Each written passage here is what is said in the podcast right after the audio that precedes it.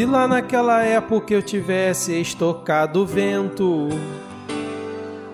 agora cai a luz e tem um novo aumento. Devendo no mercado e o mês já vai chegar ao fim. Culpa do Paulinho. Já sei. Que tal se eu alugar uns caminhão e o Brasil parar? Cumpri tudo que eu prometi, o golpe vai rolar. Zé Trovão, vou confiar. Vai ecoar. Quem tava no vexame acreditando que ia ter milico, nem vai lembrar. Vira a página outro dia, o medo é do PT. Vai voltar pra redigir. A carta que amansa a cotação de quem tem grana. Vai o Convencer o investidor que não pulou da terra plana.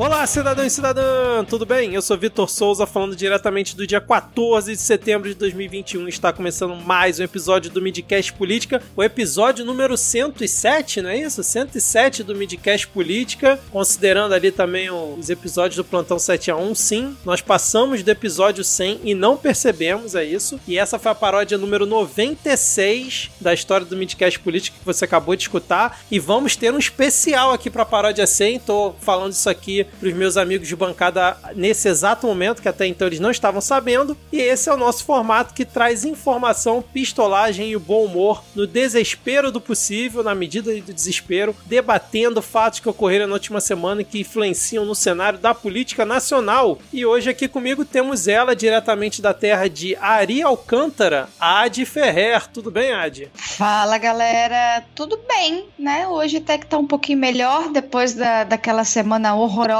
que tivemos, uma semana que parece que vai ser tranquila. Mas não tenhamos muitas esperanças, porque se a gente grava na terça-feira, na quarta-feira a República cai. Exatamente. O Brasil 2021 não dá para ter esperança, com certeza, Adi. E fechando o nosso trio de hoje, temos ele, o sempre animado, né, diretamente da terra de Gisele Fraga, temos ele, Rodrigo Hipólito. Tudo bem, Rodrigo? Não, tudo bem não tá, mas hoje eu tô mais tranquilo, eu tô aqui distribuindo é, rosas brancas que eu encontrei uma promoção na Shopee, que são mil rosas brancas desperdiçadas no último dia 12. Eu comprei na promoção e eu tô distribuindo rosas brancas. Aquela que era frete grátis e 99 centavos cada rosa, é isso? Isso aí, cara. A paz tá barata. Ah, então estamos aqui de volta né, depois do episódio marcante para os ouvintes, a, a live do Plantão 7 a 1, principalmente ali por conta da paródia. Rodrigo, a paródia mais comentada da história aí do, do Midcast, cara. Teve, teve é, eu, eu percebi um padrão. Eu percebi um padrão. É quanto mais constrangedor, quanto mais vergonha a gente passa, mais as pessoas gostam. Pode ser, cara, pode ser. Um disclaimer sobre a gravação do, do, do, da paródia passada. Eu tava gritando tanto e tão alto que o vizinho de baixo bateu aqui para saber se tava tudo bem, se tava precisando de alguma ajuda. Aí eu tive que explicar para ele que não, que eu gravei uma paródia de metal e aí demos Você risada. devia ter falado com ele. Eu estava possuída pelo ritmo do metal!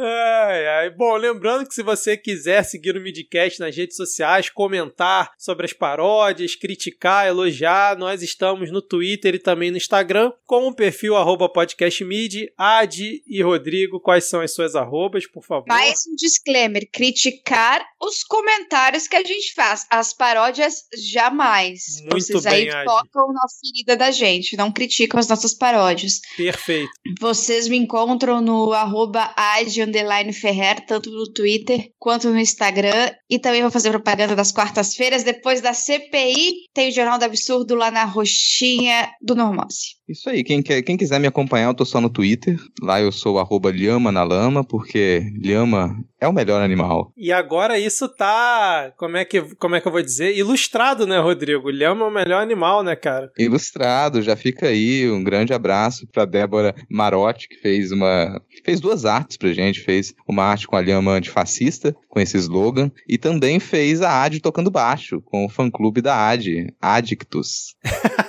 Exatamente, que se a Juliette tem os cactos, a Adi tem os cactos que choram ouvindo emo, que são os adictos.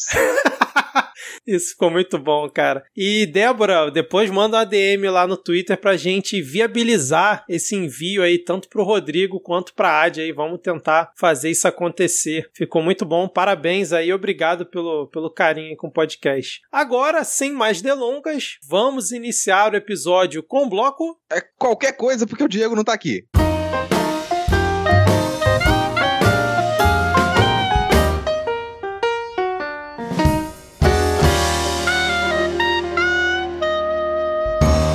Bom, começando aqui esse nosso bloco com qualquer coisa, já que o Diego não tá aqui. Eu não sei se a gente chegou a comentar no plantão 1 a 7 da semana passada, mas o Bolsonaro, na véspera das manifestações de 7 de setembro, fez uma medida provisória que alterava o marco civil da internet e que, segundo a SECOM, abre aspas, reforça direitos e garantias dos usuários da rede e combate a remoção arbitrária e imotivada de contas, perfis e conteúdos por provedores, fecha aspas. Ainda segundo a SECOM, assim como trabalhou para sempre assegurar o direito de ir e vir dos brasileiros e o direito de trabalhar e colocar comida na mesa da família, o governo do Brasil segue buscando meios de garantir todas as justas e morais liberdades desta nação. Pois bem, depois disso, o Procurador-Geral da República, nosso queridíssimo Augusto Aras, recomendou ontem ao STF que suspendesse liminarmente a validade dessa MP até que o mérito das ações contra ela fossem julgados. E agora há pouco, antes da gente começar a gravar, o Rodrigo Pacheco finalmente se posicionou e devolveu essa MP. Agora eu jogo a bola para vocês, né? Não como o Rodrigo Pacheco, não vou demorar tanto assim. Queria saber de vocês se a posição do Aras teria sido mais um jogo de cena dele, já que a MP ela foi editada ali na véspera dos protestos e o seu objetivo, na minha opinião, já foi cumprido, que era mobilizar ainda mais as bases, né?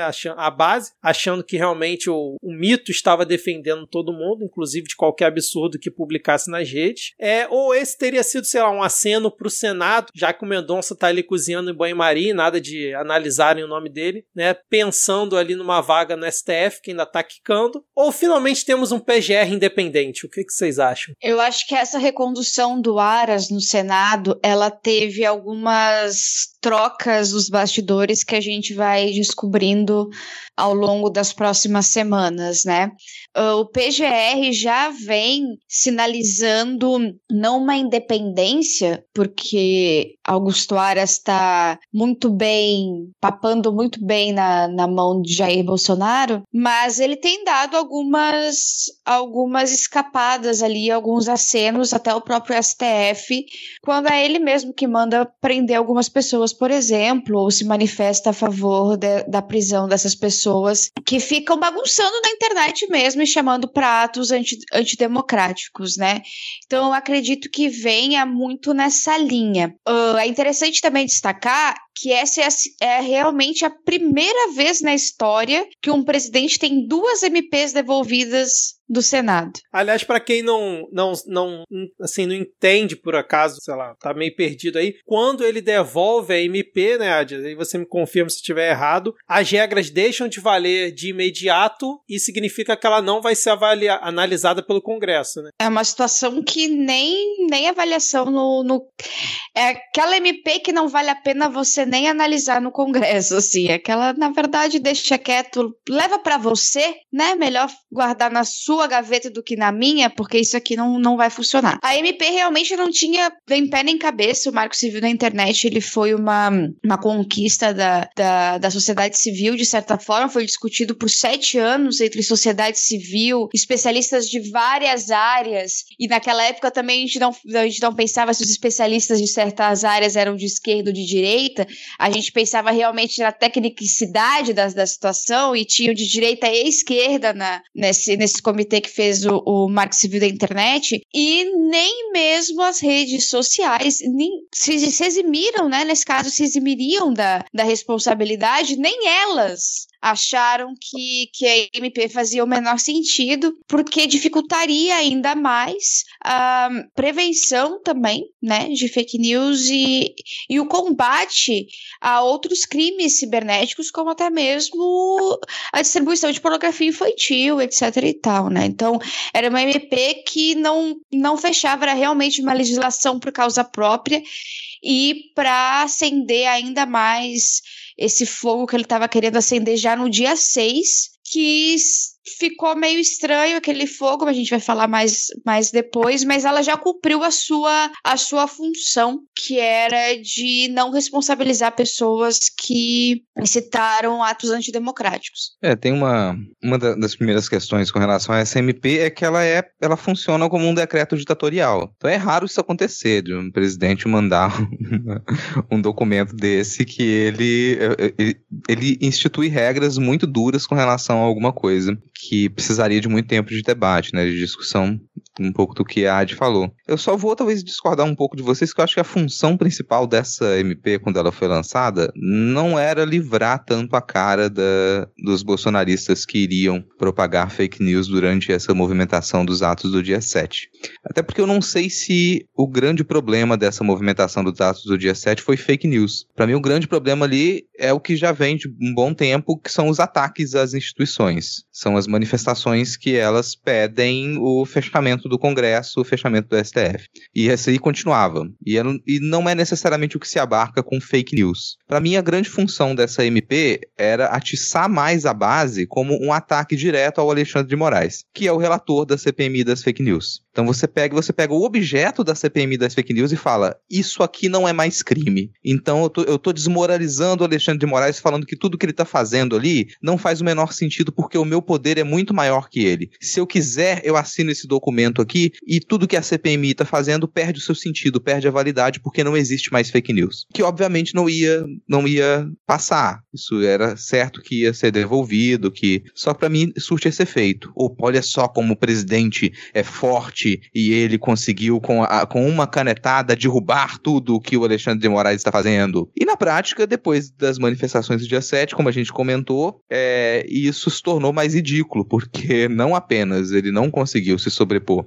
ao poder do STF, como ele precisou recuar fortemente, um pouco do que a gente vai comentar aqui hoje também, né? É claro que você liberar as fake news do jeito que ele liberou, não só incentivava, como livrava a cara, a cara de muita gente ali. Então você tinha figuras que já estavam acostumadas a fazer isso, como blogueiros de alta performance, por exemplo, que deram as caras de imediato e começaram já a postar muita coisa. Só que, de certo modo, o foco em torno daquele dia 7 estava nesses ataques às instituições e na organização dessas, dessas manifestações. Então não sei até que ponto liberar as fake news ali cumpria esse, que o objetivo da, da MP era realmente esse. Para mim era mais uma questão de demonstração de força frente ao Alexandre de Moraes. Eu acho que indo, indo mais ou menos traçando um paralelo que o, que o Rodrigo está falando, uh, o próprio recuo que a gente vai, vai destrinchar mais para frente, ele tem a ver com as fake news também. Porque era a possibilidade, dizem que é uma possibilidade de Carlos Bolsonaro ser preso nesse inquérito. E logo, porque ele tá com o baita não é nem uma mão inteira né, no esquema, ele tá com o baita cabeção dele inteirinho no esquema. Porra, o esquema é pesado esse, hein, cara. pesado e veja como é grande o esquema. Não, e logo eu fazendo piada com pessoa que tem cabeção, porque eu tenho também, né? Não como a do Carluxo, mas tem também aqui a minha. Cara, o importante não é o tamanho da cabeça, é como você a usa.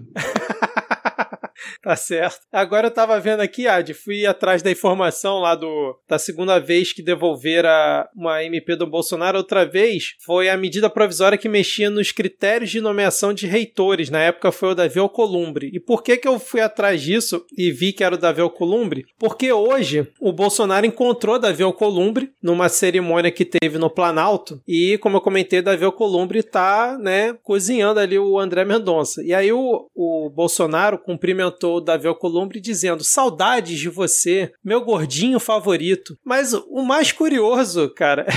É porque esse evento ah, não, no Brasil, Planalto... Brasil, o meu gaydar ultimamente, ele tá explodindo com o presidente da república, eu não sei mais o que fazer. Eu, eu fui procurar informação da, da MP, fui atrás de outra coisa e caí numa outra completamente diferente, porque a gravação do Midcast é assim, gente, às vezes a gente tá uma pauta aqui cai numa outra completamente. Porque, por que, que o Columbre foi no Palácio do Planalto hoje? Ele foi receber a medalha do Prêmio Marechal Rondon Pacheco de Comunicações, ele foi receber a medalhinha. E eu falei, porra, que medalha medalha é essa, né, cara? Eu fui ver aqui que o, o Cândido Mariano da Silva Rondon, conhecido como Marechal Rondon, né? Ele é o patrono das comunicações, pois ele desbravou mais de 50 mil quilômetros de sertão e estendeu mais de 2 mil quilômetros de fios de cobre pelas regiões do país e pipipi, popopó. E aí hoje mais de 50 autoridades, personalidades receberam a medalha. E eu vou ler aqui para vocês algumas pessoas que receberam a medalha Marechal Rondon. Jair Messias Bolsonaro, vamos lá, Fernando Fernando Bezerra, Davi Alcolumbre, Ciro Nogueira, cara, Braga Neto, Augusto Heleno. É isso, os caras criaram uma medalha de. É, deixa eu ler aqui de novo, cara. Como é que é? Prêmio Marechal Rondon de Comunicações para entregar para 50 pessoas e era para premiar eles mesmo. Tem aqui o, cara, o Toffoli, o Augusto Aras. É isso, cara. Bolsonarista, em primeiro lugar, é um grande narciso. Em segundo lugar, ele tem sérios problemas de sexualidade. E eu aposto o que vocês quiserem, que os problemas de sexualidade nem é questão de tipo, ah, ele é gay, ah, ele é bi. Não, é muita questão de tipo, não, ele comeria a si mesmo. Ah, é, é, assim. Essa cena tá ficando... Eu não quero continuar pensando na sexualidade Desculpa, do fundo, cara. Mas assim, não, não, não quero, não quero, não quero. Assim, é, é, assim, eu assisto todo tipo de terror. Eu assisto todo tipo de terror, sabe? Body horror extremo. Vamos lá. Aqui, mas eh, tem certas coisas que eu prefiro não pensar, não formar imagens sobre isso. E esse negócio de, de medalha, eu acho engraçado que é igual as, os logos lá da, dos documentos da, da Força Brasil, né? Do Instituto Força Brasil. Sim. Tipo, qual a significância disso? Ah, você tá ganhando uma medalha que vocês mesmos inventaram para se dar aí. E aí você vai colocar aquilo ali no seu currículo, você vai prender aquela medalhinha na sua farda, você vai pendurar para ficar de fundo no seu Zoom, sabe? E, e, arranja, arranja uma medalhinha agora com, com o símbolo do Vaticano lá para colocar também, da ONU. É, é para mim a mesma coisa, é os documentos do Força Brasil. É, cara, basicamente o cara inventou, sei lá, um prêmio Melhores Ministros do Ano, né? Isso é o premiando todo mundo, cara. Muito louco, cara. Mas eles perderam a oportunidade de fazer, fazer uma, uma, um evento tipo Troféu Imprensa imprensa com Silvio Santos. entregando essas medalhinhas. Pô, pelo menos isso seria divertido, sabe? Já que é todo mundo ali bolsonarista mesmo, é rede que já tá recebendo dinheiro do governo para isso, colocasse lá o, o, algum funcionário do Silvio Santos lá, o, eu não sei qual é o apresentador que tá agora no lugar dele, que tá ocupando o lugar dele, mas para dar tipo um troféu imprensa. É, no, bom, no show do milhão é o Celso Portioli, mas acho que um troféu imprensa ainda é o, o Silvio Santos, cara. Imagina o Celso Portioli fazendo um é, medalhinha rondon ou torta na cara. Aí o pessoal vai lá e responde a pergunta. Se acertou a pergunta sobre a história das comunicações no Brasil, medalhinha Marechal Rondon. Errou, torta na cara. Ah, eu quero muito isso, cara. Mas ah, eu, só pra corrigir aqui, cara, a informação, que não é uma medalha, cara. É um troféuzinho bonitinho. Vou mandar para vocês a imagem aí, depois os ouvintes procurem, que eu acho que tem um mapa do Brasil no meio, que acho que ele até roda, cara, se você girar ele. E aí tem, tiveram várias categorias. Sensacional esse prêmio, cara. Eu, eu não lembro nem mais o que, que eu ia comentar a respeito do Aras e do Alcolumbre do enfim. Tá, e a gente isso, não cara. vai, a gente não tá recebendo esse prêmio por quê? Sendo que a gente, obviamente, nós do Midcast Política, nós mudamos o rumo das comunicações muito mais do que General Heleno. Alguém viu? General Heleno é, é a pessoa que coloca o CPF no Twitter. É, exatamente. Não, assim, tem o chefe do cerimonial do presidente. Esse até, beleza, um cara que tá ali com as comunicações, né? Tem o presidente da Anatel, mas, cara, o Toffoli. O cara que tá ali com as comunicações, tá ligado? Comunicações É tipo do- assim, é o sobrinho, é o meu sobrinho ali que. que É, então. Eu, tive que mutar o do- microfone porque eu não conseguia parar de rir com o cara que tá ali com as comunicações. Ele fala muito bem em Tipo, agora o. Toffoli, cara, o Toffoli, cara, o Augusto Aras, como diz o Rodrigo, ele, como é que é? Fala palavras?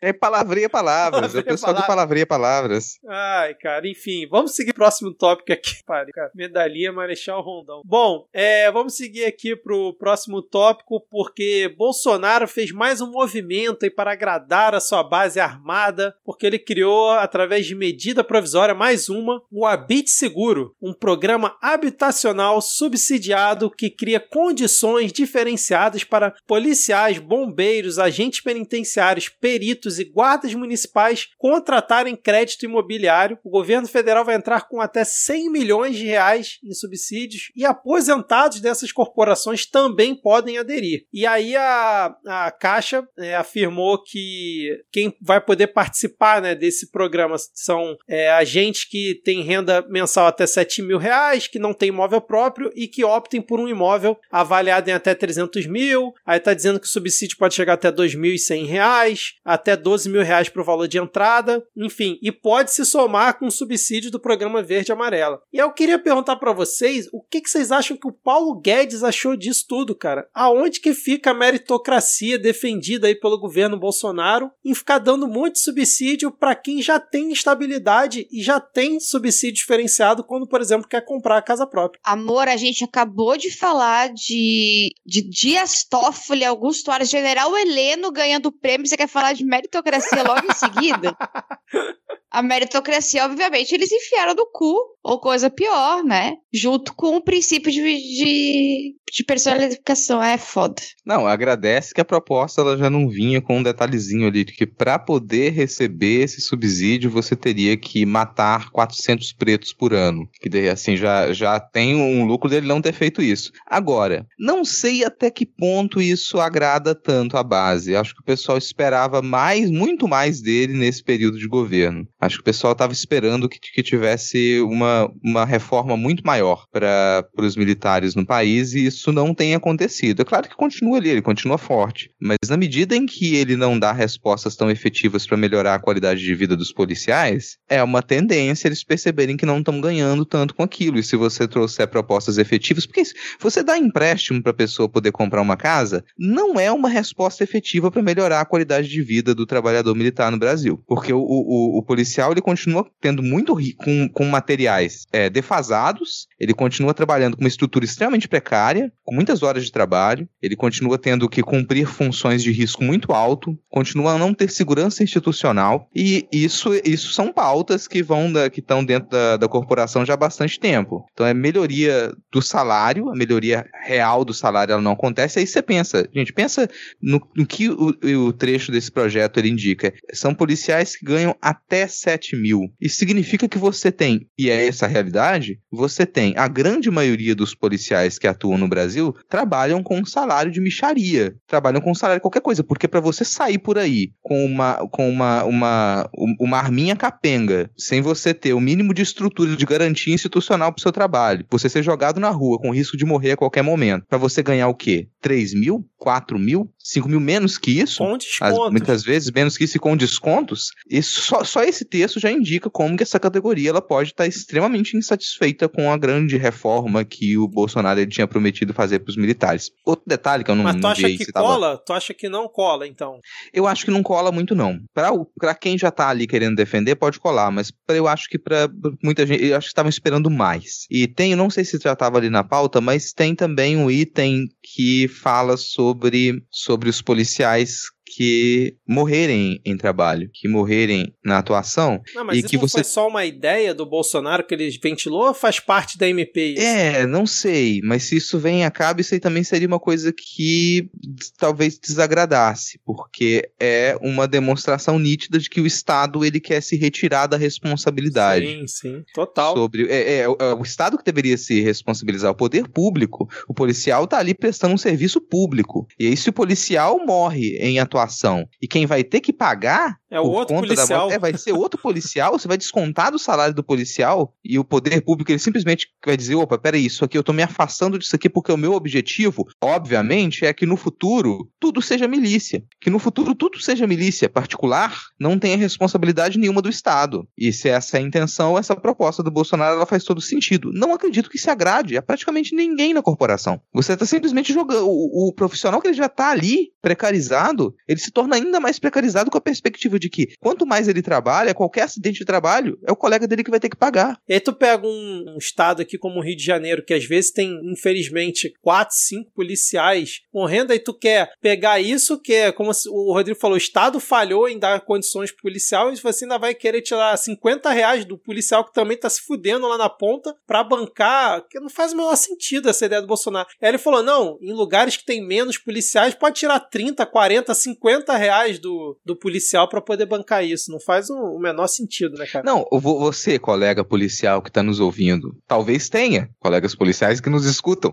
Vamos, vamos considerar essa possibilidade. Você está nos escutando, você pensa que se por acaso você ou seus colegas apoiam esse governo, o caminho disso é, daqui a pouco, eles sugerirem que vocês vão ter que fazer vaquinha para poder pagar ah, os- as viaturas que vocês usam, pagar a farda, pagar a arma, pagar munição, pagar tudo, pagar gasolina, tudo vai ser pago por vaquinha. E se por acaso vocês não conseguirem fazer a vaquinha arrecadar o dinheiro para pagar, problema de vocês. Vai pra rua atuar sem ter nem munição na sua arma, sem ter como ter o mínimo de proteção, sem ter gasolina no carro. Vai lá, porque é essa a ideia. É você afastar o poder público de qualquer responsabilidade e te deixar sozinho para atuar. E ainda vão te cobrar, caso você não trabalhe e não atue do modo como se quer. Pensa mais um pouco. Vale a pena? Vale a pena esse caminho? Vale a pena apoiar? Se você tá achando que não, passa esse programa pro seu colega de corporação. Não faz isso não, que a gente tem medo. E às vezes, tá, gente? Vamos parar Caraca. esse raciocínio aqui. Vou um pouco na. Concordo com o Rodrigo e acrescento que o Bolsonaro não teve a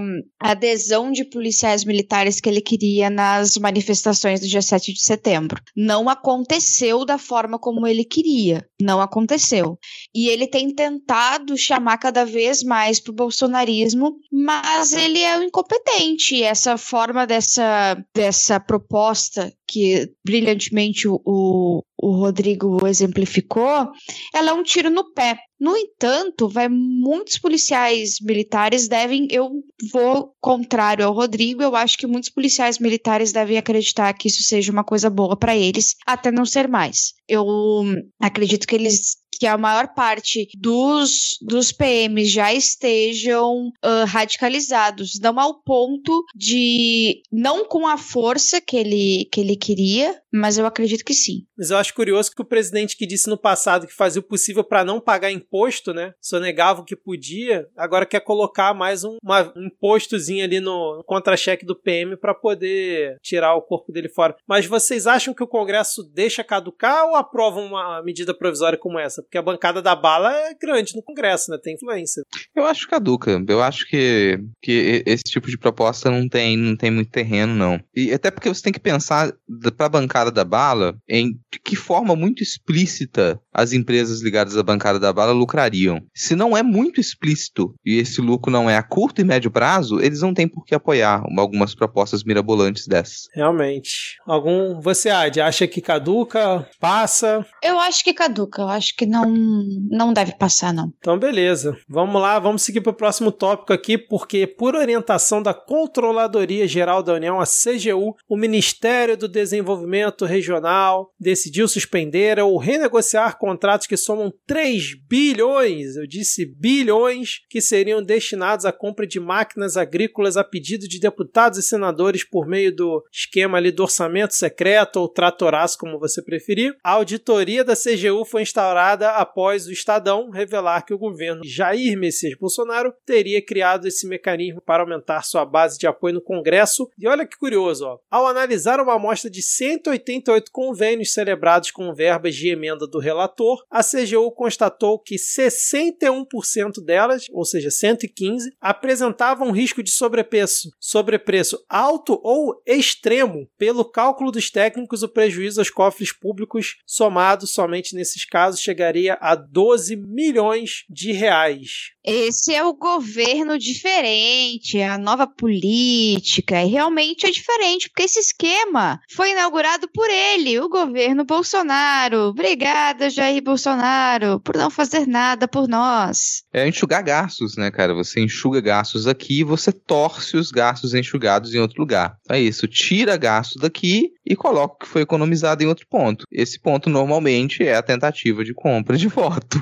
Não vai, vai muito longe disso. Mas assim, que surpresa, cara. Quem ia imaginar que essas contas elas, elas indicariam superfaturamento? Eu tô chocado. Ninguém esperava isso, né, cara? Agora, esse assunto, tipo, eu não vejo ganhar mais tração na mídia, ou Ad. Você viu esse assunto repercutir? Porque essa notícia saiu hoje, basicamente só o Estadão repercutiu ali. Qual é o problema? A gente está sendo engolido pelo noticiário diário. Tá, muito, tá sendo muito difícil a gente conseguir acompanhar tudo. Isso aí eu até digo, tá foda, galera, na última semana, assim, eu não consigo nem puxar pro jornalista dizer, ou, oh, oh, cobre aqui, ou cobre aqui, porque não, simplesmente não, não tem tido muito. Isso aí é um esquema já conhecido que perto dos esquemas que a CPI tem descoberto nos últimos dias, parece coisa pequena, porque a, a, o que a CPI tem descoberto e é o que talvez vá, vá adiar o final da CPI, a gente pode falar sobre isso mais para frente, é muito pior. A gente tem um, vários esquemas dentro do governo federal, então eu acho que, que a gente está sendo meio que engolido. É, eu concordo e vou dizer ainda que é muito difícil você, nesse cenário, você começar uma cobertura que vai precisar de uma reportagem investigativa extensa e que envolve muitos nomes do Congresso. Aí você pensa que ao fazer isso você vai ter que bater nesses nomes, inclusive no Lira. E aí tá todo mundo com, com uma série de expectativas com relação ao que o Congresso pode fazer nos próximos meses com relação ao Bolsonaro para conter essa fera, esse fungo, e você ao mesmo tempo vai começar a bater nesse Congresso e a demonstrar como que a corrupção dentro do governo Bolsonaro, Bolsonaro ela se acelerou, ela se tornou. É, se acelerou porque ela se tornou muito mais simplificada. Você não precisa fazer grandes trajetos mais para encobrir nada. Você simplesmente vai pelo caminho mais evidente. Isso porque, convenhamos, não houve o menor esforço de tentar encobrir isso. Pelo, no sentido contrário. Quando isso saiu pela primeira vez, simplesmente falaram: não, tá normal. É assim mesmo. Foi aprovado isso aí, né, cara? É. Mas é não... é porque, cara, se a gente for pensar pela, pelo ponto de vista do eleitor do Jair Bolsonaro, se o, se o Jair Bolsonaro diz que isso não existe, que isso já tá ali ponto acabou, não existe. Não, não importa quantas provas que apareçam. A gente tá num, num verdadeiro culto à personalidade em que Jair Bolsonaro é quase um faraó. Assim, ele não. Tudo que ele diz é verdade, tanto é que o próprio pedido de impeachment do, do STF, que na verdade é uma peça de defesa, ele ali faz usa da mesma artimanha que ele usa com os seus com seus apoiadores, simplesmente fala grosso, defendendo uma ideia, defendendo a sua posição e a sua verdade, e aquilo se torna uma verdade. É, falar como todo bom faraó, ele adora uma pirâmide, né? E ele já não tá muito distante da condição de múmia. Ah, ele ainda pode alegar que foi o Congresso que aprovou isso tudo, né? Porque essa questão tá ali nas emendas do relator, que foi aprovado ainda no 2018, né? Se eu não tô enganado, para valer para 2019. Foi quando começou isso aí. Enfim, vamos seguir aqui porque Léo Pinheiro voltou atrás, Rodrigo. O ex-presidente da OAS, que ficou muito famoso aí, né, na companhia de Moro e Dallagnol, na Lava Jato, escreveu uma carta voltando atrás sobre as acusações contra o ex-presidente Lula, dizendo que não pagou propina nenhuma para o Lula em relação aos negócios que teriam sido feitos lá na Costa Rica com a construtora. Surpresa, acho que já é a 18ª, 19 aí que o, que o Lula... Porque no dia É, anterior é tinha o sido último, arquivada, é o né? último. É, no É o último, não tem mais nenhum processo. é, tinha sido arquivado no, no dia anterior dessa notícia, tinha sido arquivado ali na Justiça Federal a denúncia contra ele, justamente com base na delação do Léo Pinheiro. E fica aquela coisa, né? A pessoa vem e diz: Nossa, eu menti. E, fi- e de graça? Porque você chega a público depois de, de todo esse estrago e você fala: Menti. É, menti diante da justiça. Por quê? Não dá as razões. Eu endereço essa missiva, mas eu não completo a carta. Qual é a parte 2 dessa carta, onde conta por quê, quem pagou, quem convenceu, quem teve a ideia? Sérgio Moro. Ué. Mas é isso aí, o ex-presidente Lula cada vez mais livre, leve e solto para 2022. Os petistas aí que nos escutam ficam felizes com isso, porque a gente tá né, falando bem do nosso ex-presidente. Daqui a pouco a gente vai provavelmente criticar o PDT, enfim. Mas falando em 2022, vamos falar aqui nosso, nosso último tópico rapidinho sobre dois nomes já pensando em 2022, um que a gente já tinha comentado aqui, que tinha apresentado a sua pré-candidatura, que agora foi aprovado pelo seu partido, que é Alessandro Vieira, Batman da CPI, né, Ad? O Cidadania, o partido dele, aprovou a pré-candidatura dele à presidência da República. E aí, Ad, você acha que. A gente ainda vai falar sobre terceira via no decorrer do programa, você acha que que dá, dá para tentar alguma coisa? Olha, eu acredito que esse seja o nome que mais dá alguma coisa no sentido de dá para dar uma pescada na esquerda. O Ciro Gomes se, se queimou demais na esquerda. O Alessandro Vieira, apesar de suas pautas e de ter votado no Jair Bolsonaro, ele tem feito uma oposição na CPI que tem agradado sim a esquerda e tem agradado também a direita. Ele tem sido extremamente incisivo. Então, eu acho que há uma possibilidade sim dele incomodar se ele vier mesmo. Mas a gente viu a força da terceira via nas últimas manifestações e eu sinceramente acho que só uma grandíssima reviravolta aí para entre temos um ano, né? Temos mais de um ano, mas eu acho que tem que ter uma grande reviravolta. O roteirista do Brasil ele não tem decepcionado, então eu não posso dizer que tá ganho enquanto a gente tem esse roteirista aí, mas pode ser que troquem o roteirista nos próximos meses, vamos ficar de olho. Rodrigo, pronto para votar no segundo turno, Alessandro Vieira contra o Bolsonaro? Rapaz, assim, claro, porque até eu acredito que com seus 2% o Alessandro Vieira vai chegar ao segundo turno. Eu realmente eu tô crente nisso. Mas eu quero nessa notícia eu quero focar na parte boa, cara, que é para mim tem uma possibilidade nítida do Bolos ele levar o, o governo de São Paulo. E vamos lembrar que muita gente achava que seria, nossa, muito improvável o Boulos conseguir a aderência que ele teve na última eleição para prefeitura e foi aquele espetáculo, né? Então eu acho que se continua nesse caminho, a gente tem aí uma, uma chance razoável do Boulos levar o governo de São Paulo. Quero focar nessa, nessa notícia boa. E não sei daqui a, a um ano como é que vai estar, mas se o pessoal já anunciou isso a essa altura, é porque tem uma perspectiva de trabalhar bem essa candidatura até lá. E eu acho que isso é correto. Agora as coisas estão organizadas, é isso aqui, esse é o nosso candidato, vamos trabalhar bem essa campanha, porque se a gente conseguir o resultado que a gente teve na capital, a gente consegue essa mesma aderência ou até maior para o resto do estado. Lembrando que o estado de São Paulo está completamente caótico no cenário político, assim. Está completamente caótico. A herança do último governo de São Paulo, ela, ninguém quer se aproximar dela. E estão tentando salvar ainda a campanha de vacinação com o nome do Dória, mas eu também não sei se isso vai, vai vingar tanto. Então eu vou, eu, eu prefiro pensar nesse, nesse cenário positivo, de que talvez a gente tenha, pela primeira vez aí, o governo de São Paulo é, realmente com um candidato de que, que, que traz pautas pesadas de esquerda. Exatamente. Então é isso. Alessandro Vieira, pré-candidato à presidência pelo Cidadania, e Guilherme Boulos, pré-candidato ao governo do estado de São Paulo pelo PSOL. E o curioso é que nas relacionadas, nas notícias relacionadas aqui dessa notícia do Alessandro Vieira, tem a notícia dele de junho dizendo que ele tinha rompido com Cidadania porque a sigla tinha desistido de uma ação no STF contra o, justamente o orçamento secreto. E agora, três meses depois, ele é alçado aí como pré-candidato do partido. Curioso isso de ver. Os plot twists em Brasília, eles são seguidos. Por isso que eu digo, a gente não consegue acompanhar. Os plot twists estão muito indo um atrás do outro. Mesmo que a repetição de plot e tudo mais tá difícil. É, exatamente. Só um último ponto aqui, que a Câmara, ela pro... não tá aqui na nossa pauta, mas a Câmara ela aprovou o texto base daquele projeto que a gente comentou há um tempo atrás, que muda todo o código eleitoral, né? Muda tudo por um único código com quase 900 artigos e agora vai para o Senado.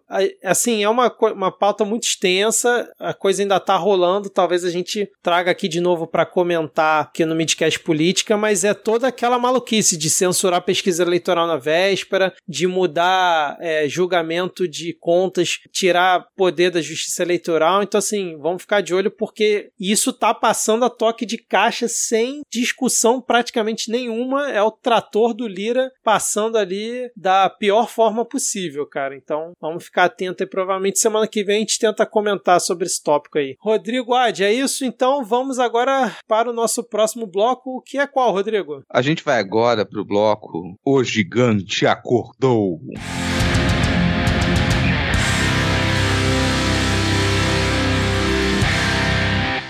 É, a gente vai começar aqui o, o, ponto da pauta, ainda repercutindo tudo o que aconteceu depois do dia 7 de setembro. E se você foi dormir no dia 7 de setembro, você perdeu grandes momentos da temporada atual de Brasil, porque logo depois do colocar um, uma, um fracasso das manifestações, não, mas um fracasso da estratégia Bolsonaro no 7 de setembro, em que ele foi nitidamente abandonado pelos seus parceiros políticos e pelas Forças Armadas, a gente teve uma série de bloqueios nas rodovias federais pelos caminhoneiros, não em grande número, a gente teve aí uns 15 pontos de bloqueio efetivo pelo Brasil, principalmente concentrados no sul e em parte do sudeste, e os caminhoneiros, eles dessa vez não exigiam a redução do preço do diesel, eles não exigiam a redução do preço dos pedágios, eles nitidamente exigiam que o STF fosse fechado, que o Alexandre de Moraes fosse preso, que o Bolsonaro fosse colocado como presidente em uma ditadura militar. Eram essas as requisições dos caminhoneiros que de início acreditavam que o 7 de setembro havia vingado e que o Brasil estava à beira de um golpe. Eles acamparam em Brasília,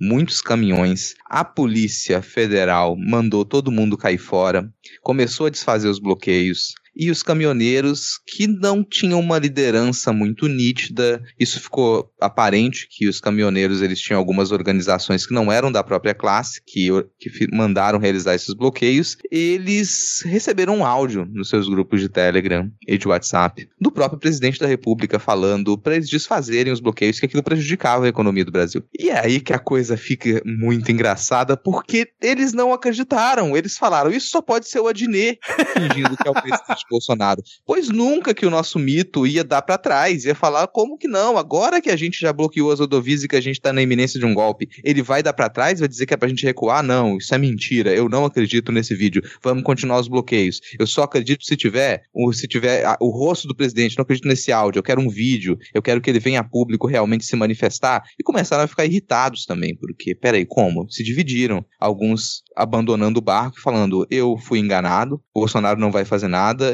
ele, ele, é, ele arregou, ele é um arregão, e outros duvidando. Veio um vídeo do ministro Tarcísio falando que o áudio era verdadeiro, que eles deveriam acreditar. E aí, a partir desse momento, a coisa perdeu completamente o controle, porque eles começou a circular que o Brasil havia entrado em estado de sítio, que na verdade tudo aquilo era falso, e que o Bolsonaro havia decretado estado de sítio. Começaram a divulgar vídeos dentre eles comemorando que o Brasil estava em estado de sítio, até você conseguir desfazer essa alucinação alucinação coletiva, já era meio-dia e você ainda tinha ponto de bloqueio espalhado pelo Brasil. E assim, ninguém levando muito a sério. Você via as reportagens nos jornais e a coisa estava num tom de riso, porque a PF desfazendo os bloqueios, os caminhoneiros não querendo sair de lá e seguindo essa liderança do grande Zé Trovão.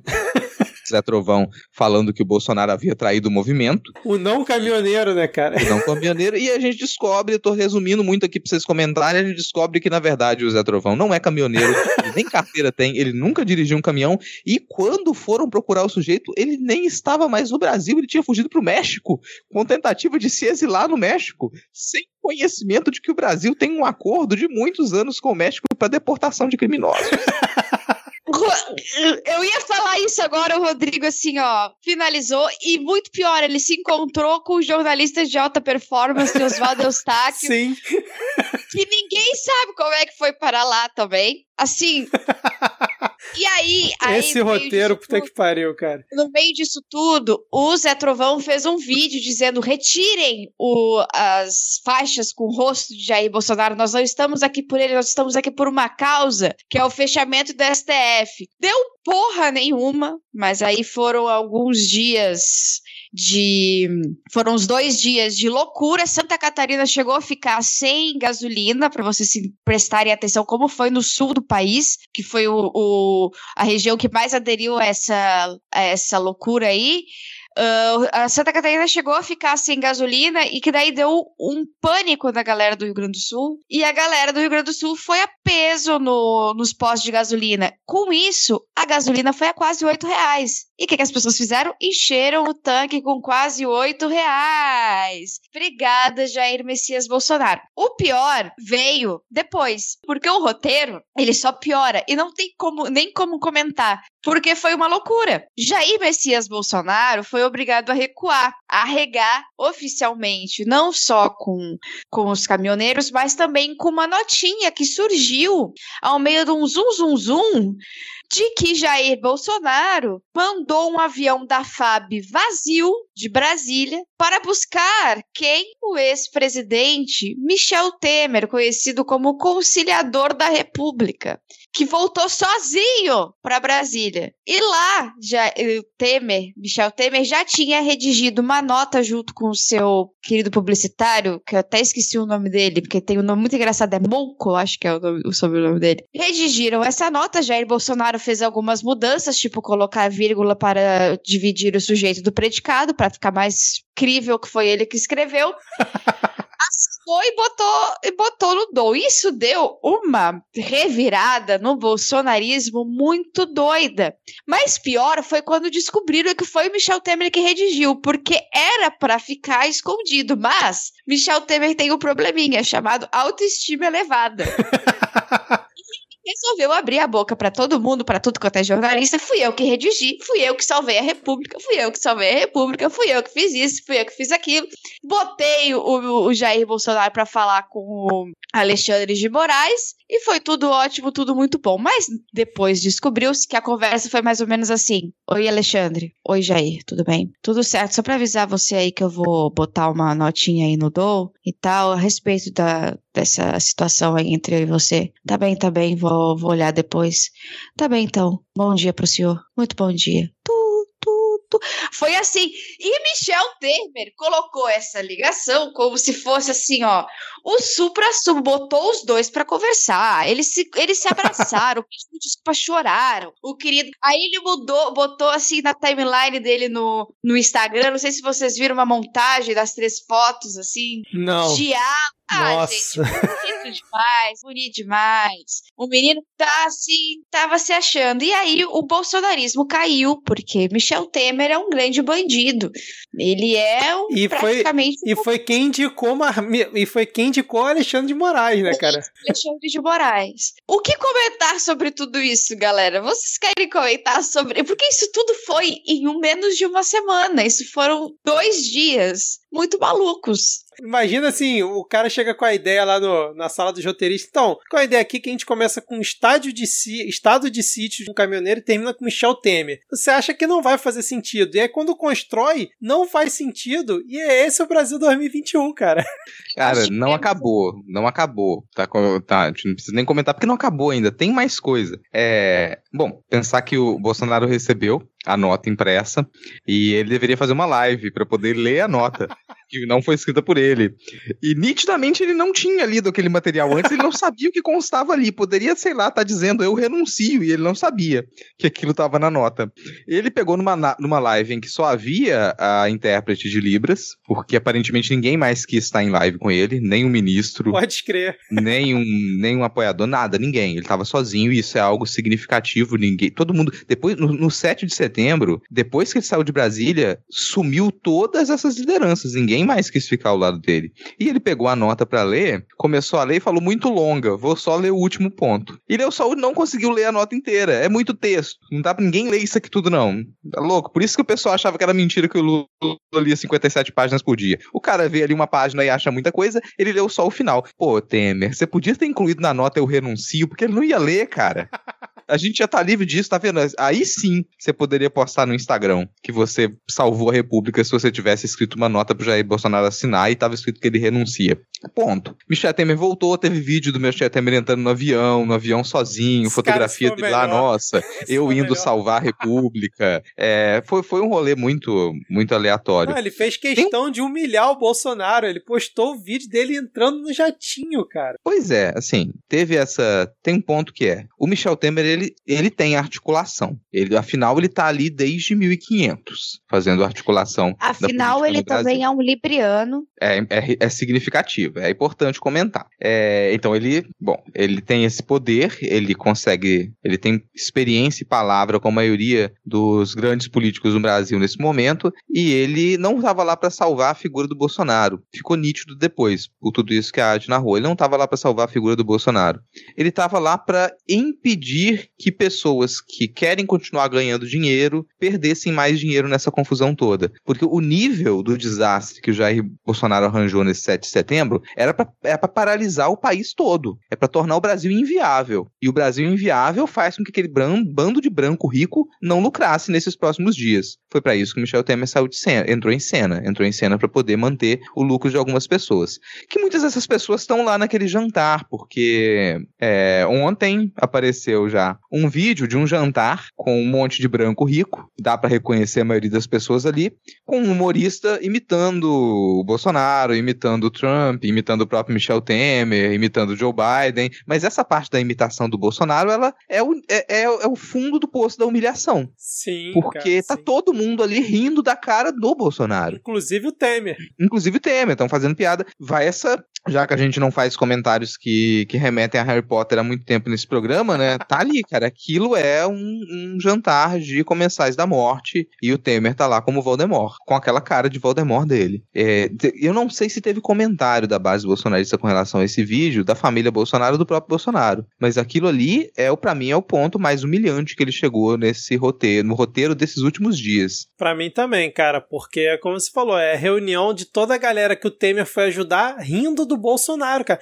E aí eu queria, eu queria é, perguntar para vocês se vocês acham que a ideia de mandar um avião oficial ir buscar o Temer para ele ir para Brasília para ajudar, para ele redigir uma nota, né? Ao invés, sei lá, o Bolsonaro só fazer uma chamada no Zap com ele ou pegar o telefone e ligar, foi o preço que o Temer cobrou justamente para ele poder gerar notícia, gravar o videozinho entrando no avião, para poder ele fazer o papel ali realizar as ligações necessárias e fazer a barganha para né, amenizar a situação foi o preço que ele cobrou. Olha só, eu faço isso que você está me pedindo, mas só se fizer isso aqui, ó. E aí fez toda aquela cena de mandar um avião e tal, porque, convenhamos, não tinha a menor necessidade, a não ser que o Bolsonaro, que é uma possibilidade também, queira ficar gastando dinheiro público, né, de qualquer jeito, mandar um avião buscar o Temer para resolver essa situação, né? Olha, meu querido, eu como uma grande aparecida, eu posso falar com propriedade. É exatamente política eu faria. Me manda então um avião que eu vou aí pessoalmente resolver a situação. Porque não faz o menor sentido politicamente alguma coisa à distância, vai ficar só entre eles. E isso já vinha acontecendo, inclusive. Pelo menos desde o final do ano passado, tanto Bolsonaro como o próprio general Ramos, eles têm ligado para Temer para tentar uh, fazer, viabilizar algumas coisas, porque eles são tão incompetentes que eles não conseguem viabilizar. E no caso do general Ramos, eles não conseguem falar com Jair Bolsonaro e colocar algumas coisas na cabeça de Jair Bolsonaro. Então, acho que chegou a hora do Temer de, tipo assim, eu vou me mostrar agora o que eu tenho feito já nos, nos bastidores e não tenho dado resultado, mas dessa vez eu vou tentar dar resultado. E nesse jantar é interessante perceber o Kassab tá ali. Isso é muito importante. O Kassab está ali. Foi ele o responsável pelo reviver do impeachment e pela morte do impeachment em um dia, tá? Então, ele já deixou, ele já deixou um recado em 24 horas que ele é capaz de juntar um grande número de deputados para abrir o impeachment, porque ele estava quase conseguindo abrir o impeachment, eles já estavam em negociação com muitas pessoas e deram para trás por causa dessa carta de Michel Temer. E é esse o recado. Eu converso com você, eu apazigo aqui, aqui e ali, mas eu também converso com quem pode abrir o processo de impeachment. Então você fique de olho. É, o Bolsonaro, nesse momento, ele não tem, ele tem poder negativo, assim, ele não é capaz de fazer nada, ele não toma nenhuma decisão. Nenhuma decisão mais. Tem uma coisa que vai soar engraçado. Vai soar engraçado, tá, gente? Uma boa parte desse pessoal que tá ali, e inclui muito o Michel Temer, ele acredita fortemente que ele é capaz de ser a terceira via em 2022. É, é o, o, Michel Temer ele acredita que a maior parte da população brasileira vai escolher votar nele ao invés de votar no Lula. Sendo que o Temer saiu com a aprovação de quê? 4%? É. Visualizem isso, gente. Tentem colocar na mente de vocês lado a lado Michel Temer e Lula. E o Michel Temer acredita que ele é viável como terceira via. Ficou ridícula as frases, mas é, é, essa, essa já é um cenário ridículo mesmo. Ele acredita nisso, cara. E não é só ele. Aquele povo que está em volta dele também pensa que isso é possível. Ou que pelo menos a atuação do Michel Temer ela conseguiria organizar uma terceira via.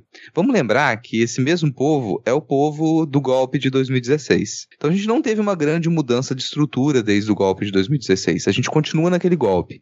Esse povo é o povo que continua com, a, com as ferramentas na mão, desde 2016, continua com todas as ferramentas na mão e permite que Jair Bolsonaro esteja lá. Eles poderiam ter tirado ele há muito tempo. Não pareceu ser negócio. O que, que eles ganhariam? Eles só vão tirar eles, lá se, eles de lá se eles tiverem o que perder. Que foi o caso nessas últimas, nessa última semana. Eles tinham muito o que perder e demonstraram que eles é que estão no comando. Então, é não esquecer isso. A gente continua dentro do golpe de 2016, a gente não voltou a ser um, um Estado minimamente democrático até que a gente consiga retirar, pelo menos do primeiro plano, essas figuras que elas derrubaram a Dilma, instituíram um novo projeto de governo, que é um projeto ultra-liberal, que vem sendo colocado em prática desde então, a não ser que isso saia de frente, a gente não voltou a ser um Estado minimamente democrático. E vou repetir: a única alternativa que a gente tem para resolver isso em 2022 é com a eleição do Lula. Só três coisas aqui para complementar isso que tudo que a gente falou em relação à movimentação do Kassab, que a Cad falou muito bem aqui, que um dia ele pressionou e voltou. Só para vocês terem noção, né? É, tinham dito que ó, no dia 8 tinha sido é, anunciado que representantes do PT, PSDB, que no mesmo dia avisou que tinha ido para a oposição do governo estava avaliando os crimes de responsabilidade do presidente, Rede DEM, PSB, PSL, PV e Cidadania é, teriam feito uma reunião justamente para apresentar um pedido de impeachment do, do fungo presidencial que iria de Lula a FHC e de Ciro a Dória, uma grande frente ampla do impeachment para é, fazer pressão. E também nesse mesmo dia saiu a notícia de que o PSL e o DEM, que são duas, é, dois partidos da base do governo atualmente, estariam preparando ali uma nota conjunta junta, né, para criticar o Bolsonaro, porque eles estariam negociando a, a, uma fusão e estariam estudando também a questão do impeachment. Então, só para ilustrar a quantidade de partidos que estavam envolvidos é, nessa situação que a AD muito bem comentou, que logo depois da nota sumiu todo mundo. E ainda em relação à nota, eu vou ler, o, o Rodrigo, o trecho, o único trecho que o Bolsonaro leu, porque a gente não podia deixar isso aqui de fora, né? Ele fez recuos, ele arregou a nota inteira. Aí o único trecho que ele leu na live, né? Finalmente quero registrar e agradecer o extraordinário apoio do povo brasileiro com quem alinho meus princípios e valores e conduzo os destinos do nosso Brasil, Deus, pátria, família. Foi a única parte que ele leu, sendo que no dia seguinte da live ele pediu para as pessoas lerem a nota. Ele falou: pessoal, vocês estão criticando aí? Lê a nota, é curtinha, lê duas, três vezes, tem só 10 itens, vai lá, lê lá. Enquanto isso, ele mesmo não leu e pedindo para os trouxas lerem. E aí, para fechar esse tópico ainda, né, do, do 7 de setembro, o pós 7 de setembro, eu preciso ler alguns tweets aqui que a Bolso Regret fez uma maravilhosa é, thread do Arregão, onde ela reuniu vários tweets ali de apoiadores do Bolsonaro e a thread bombou, viralizou 26 mil curtidas, né? Então, vou começar aqui, ó. Alan dos Santos tweetou assim: a apática nota do presidente Jair Bolsonaro. Aí, a Paula Marisa, depois da, maior, depois da maior manifestação da história, tivemos a nota de recuo, dissertem sobre isso. Aí vem o Rodrigo Constantino. Se era xadrez 4D, parece que Bolsonaro tomou um checkmate de uma rainha tridimensional. Depois da demonstração de força do povo, o presidente demonstra fraqueza. Aí depois ele vem aqui, vem o, o senso em comum. Oi, Jair Bolsonaro, vai se fuder. Cara, aí vem Constantino, hashtag volta Temer. Cara, foi uma loucura esse dia aqui. Aí depois veio lá o Alan dos Santos fazendo mais uma crítica. E aí, cara, o pessoal já falando, eu não votei no Temer pra, pra acontecer isso. Aí veio outro falando, o sistema venceu. Aí veio outro falando game over. Cara, foi um chororô maravilhoso. E realmente é um dia que ficará na nossa memória, né, Ad? E Rodrigo, esse dia 9 de setembro, por conta do chororô da, dos bolsonaristas. Enfim, é. Bom, infelizmente, tem muita coisa que aconteceu de 2018 para cá que a gente ficou, nossa, isso vai ficar na nossa memória, porque foi muito absurdo. e a gente foi surpreendido depois. Então eu acredito que ainda vem coisa muito pior. Agora, se de um lado a gente tem os bolsonaristas irritados de que, nossa, o presidente nos abandonou, traiu o movimento, o arregão, a gente tem também o bloco dos cavaleiros do aguardem, né? Que a gente já viu como que isso funciona com o Trump, que o pessoal ficou lá nos Estados Unidos esperando, nossa, semana que vem o Trump vai, vai tirar o Biden da Casa Branca e ele é o verdadeiro presidente. Aí chega semana que vem. Não, não foi essa semana, mas agora vai ser em agosto. Em agosto vai acontecer. Aí chega agosto. Bom, gente, foi um erro de data, que alguém se confundiu lá, colocaram a data errada, foi o estagiário. Na verdade era outubro. e os Cavaleiros do Aguardem continuam. Tá rolando também do mesmo jeito aqui no Brasil. Fica essa, essas tentativas, essas narrativas que se coloca na, nos grupos bolsonaristas para tentar manter aquele público ali ativo nessa, nesse desejo conspiracionista que se tem de que haverá alguma coisa, uma grande revelação, uma grande, um grande dia em que tudo vai mudar. E se bom, se isso continuar, se isso ganhar força, e pelo ridículo da situação eu espero que ganhe força, porque a cada data que passa e não acontece o que eles querem, eu acho isso mais divertido, de repente a gente ainda consegue fazer uma paródia especial com a abertura de Senseiya, de Cavaleiros do Zodíaco, que seria divertidíssima, e até achar alguém competente para cantar também. cara, eu quero isso pra agora, cara. Eu, como um grande fã de Cavaleiros do Zodíaco na minha infância, que bela ideia aqui, Rodrigo. Muito bom, cara. Já tô aqui querendo isso pra ontem. Tá aí, ó, paródia 100 talvez possa ser aí o Cavaleiros do Zodíaco, cara, em homenagem, hein? Vamos ver o que, que os ouvintes vão dizer depois nos comentários. Mas falando em Cavaleiros do Aguardem, Rodrigo, seriam os apoiadores da Terceira Via, os grandes aí Cavaleiros do Aguardem das eleições de 2022, principalmente depois dessas manifestações de 12 de setembro, sempre ele aguardando, não, agora a Terceira Via vai, agora a Terceira Via vai. E aí quando vai pra rua, acontece o que aconteceu, né, cara? Cara, esse pessoal do... Tem, tem uma mistura ali, desse pessoal do 12 de setembro, de alguns oportunistas minúsculos e de dos ciristas raiz também, que já estavam lá em 2018. Na época, a gente até comentava, gente, sai dessa. Mas é um pessoal extremamente antipetista. Que é o pessoal que se define politicamente como antipetista, por antipetismo. Não tem mais nada ali. Não interessa a proposta de país, não interessa a proposta de, de governo, não, não, não interessa nem uma, uma figura mítica, nada disso. É pura e simplesmente o ódio ao PT. E, bom, o grande baluarte disso é o Ciro. O único motivo atual da, da vida do Ciro, pelo, pelo visto, é, de alguma maneira, tentar vencer o Lula, tentar derrotar o PT. É o que move ele, é o ódio ao PT.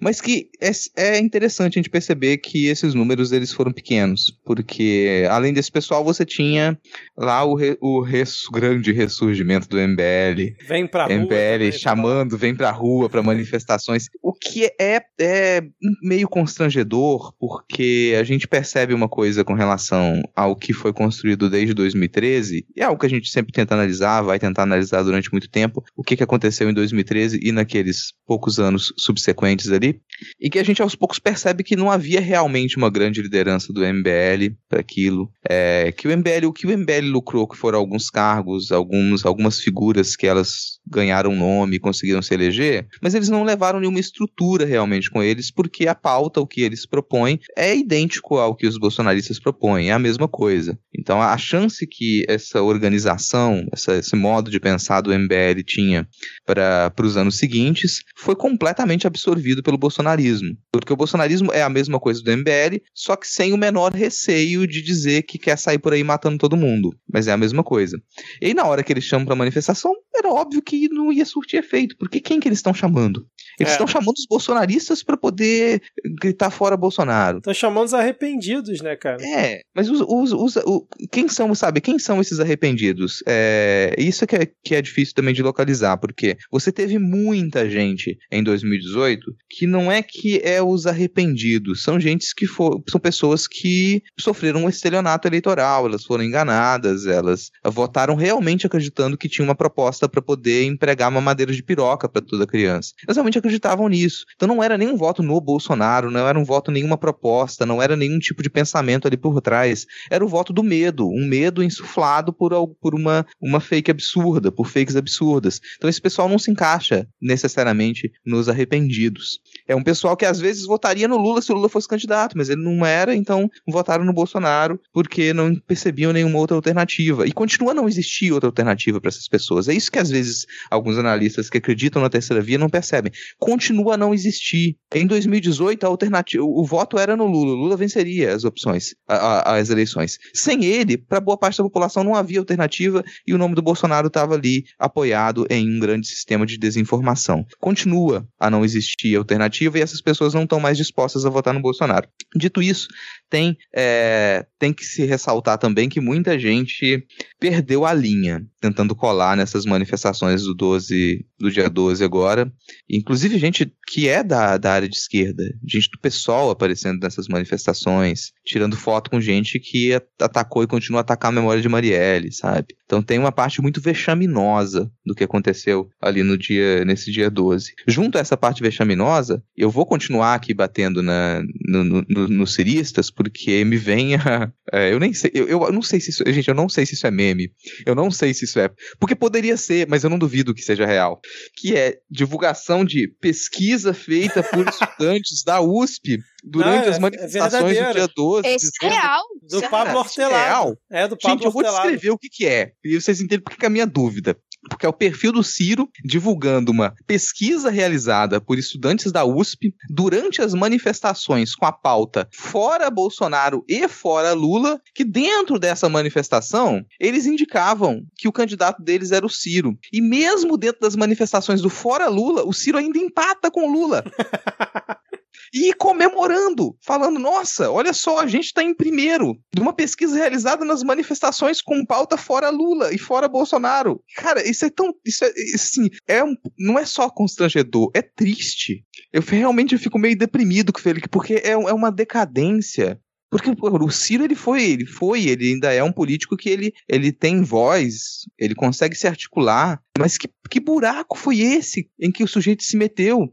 Porque eu vou falar uma coisa aqui, e já, Cirista já não gosta mesmo da gente, já, não sei porque que escuta, já não gosta mesmo da gente, mas escuta, numa boa. Para vencer, para tentar vencer o Lula, o Ciro se aliaria tranquilamente ao Bolsonaro no cenário atual. Inclusive tá rolando o Ciro Games novamente, acho que é toda terça-feira, pelo visto, né? que terça-feira passada estava rolando e hoje está rolando novamente com a participação de Alcione. E só para registrar em números, né, o que o Rodrigo muito bem falou, é, a Secretaria de Segurança Pública de São Paulo contabilizou 6 mil pessoas no protesto lá dos fascistas antifascistas, né? É, e em Brasília teria sido por volta de 500 manifestantes. E aí na minha visão, cara, depois do fiasco que foram essas manifestações, o Kim Kataguiri e o Mamãe Falei devem estar se borrando de medo de não conseguir renovar o mandato, porque eles descobriram que a base do MBL é a base que agora tá com Bolsonaro, né? Finalmente a ficha caiu para eles, né? Eles descobriram que a, que a base deles não, não existia, era, era, era virtual, né?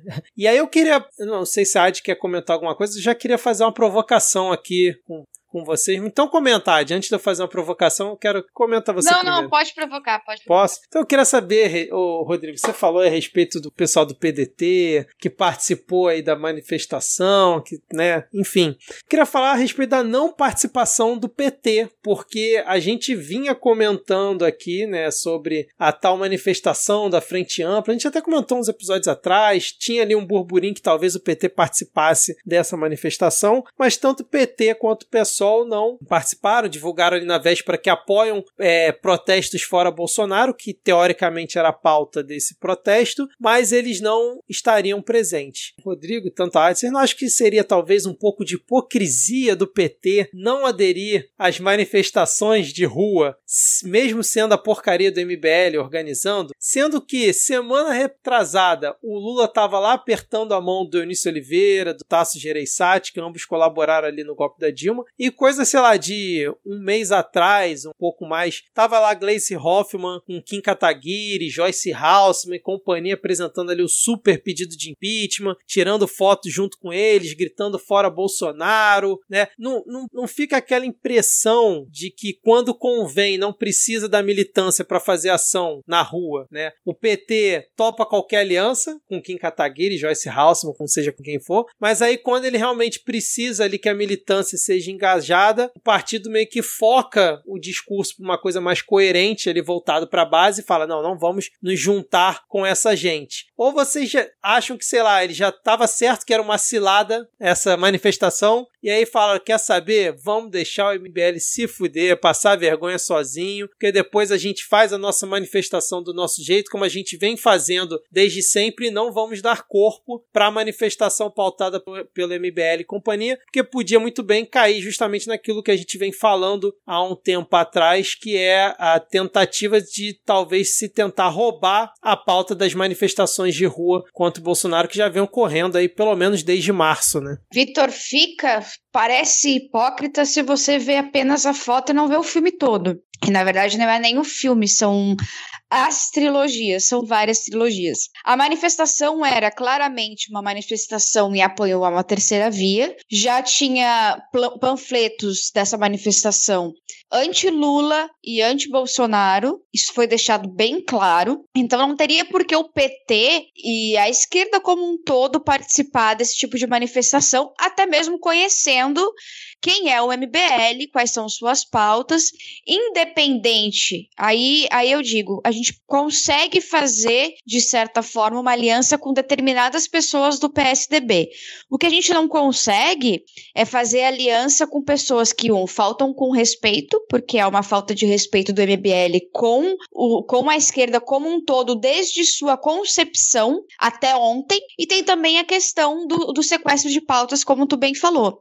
Como é que você vai analisar a oposição a Bolsonaro apenas com a manifestação de 12 de setembro? Esse é o erro que bolsonaristas, obviamente, têm feito e a gente não espera muito de deles, mas a mídia como um todo tem feito. Tem usado a manifestação do dia 12 como a única manifestação, como se fosse a única manifestação pedindo impeachment de Jair Bolsonaro, a única manifestação contrária a Jair Bolsonaro, e aí pintando o PT e a esquerda como se tivesse uh, feito uma debandada ao pedido de impeachment, à oposição, o que não é o que, o que ocorre, o que nunca ocorreu. As maiores manifestações contra Jair Bolsonaro desde o início, sempre foram chamadas pela esquerda e o PT sempre esteve lá. O PT sempre esteve junto também em pedidos de impeachment. Tudo isso não faz o menor sentido, toda essa, essa, essa crítica em relação a, a essa manifestação.